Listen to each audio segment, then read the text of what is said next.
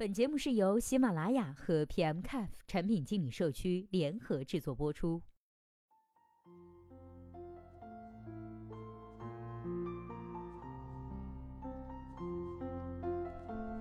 Hello，大家好，欢迎收听本期的节目。今天呢，要和大家来分享的文章是来自郑坚毅的。好的产品经理有哪些核心优势呢？下面的时间，我们一起来听一下他是怎么说的吧。新的产品经理，即便是聪慧有潜力，也会有缺乏经验的时候，难以保证把工作都做得很好。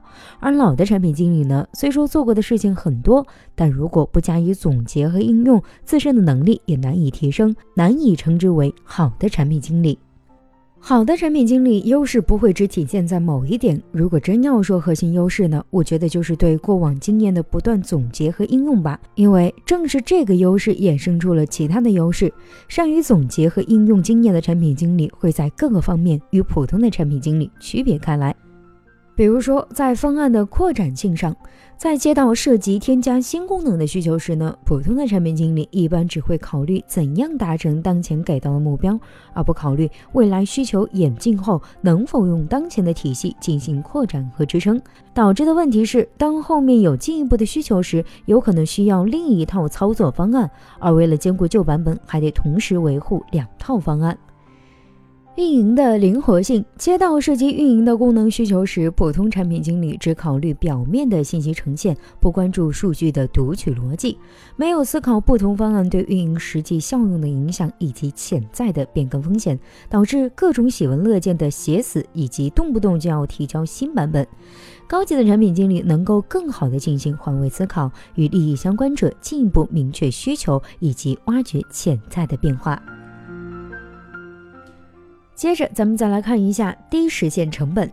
好的产品经理呢，知道哪些设计点是真正有效的，哪些设计点只是锦上添花，甚至是花拳绣腿。因此，可以抓大放小，在给定的条件下进行合理的妥协，在确保实际效用不变的前提下，优先选择低成本的实现方案。而普通的产品经理难以做到这点的原因呢，有二：一方面是不能够辨别哪些设计点是有效的。另一方面，则是对技术实践逻辑缺乏抽象理解，无法感知开发成本。再来看精简的文档。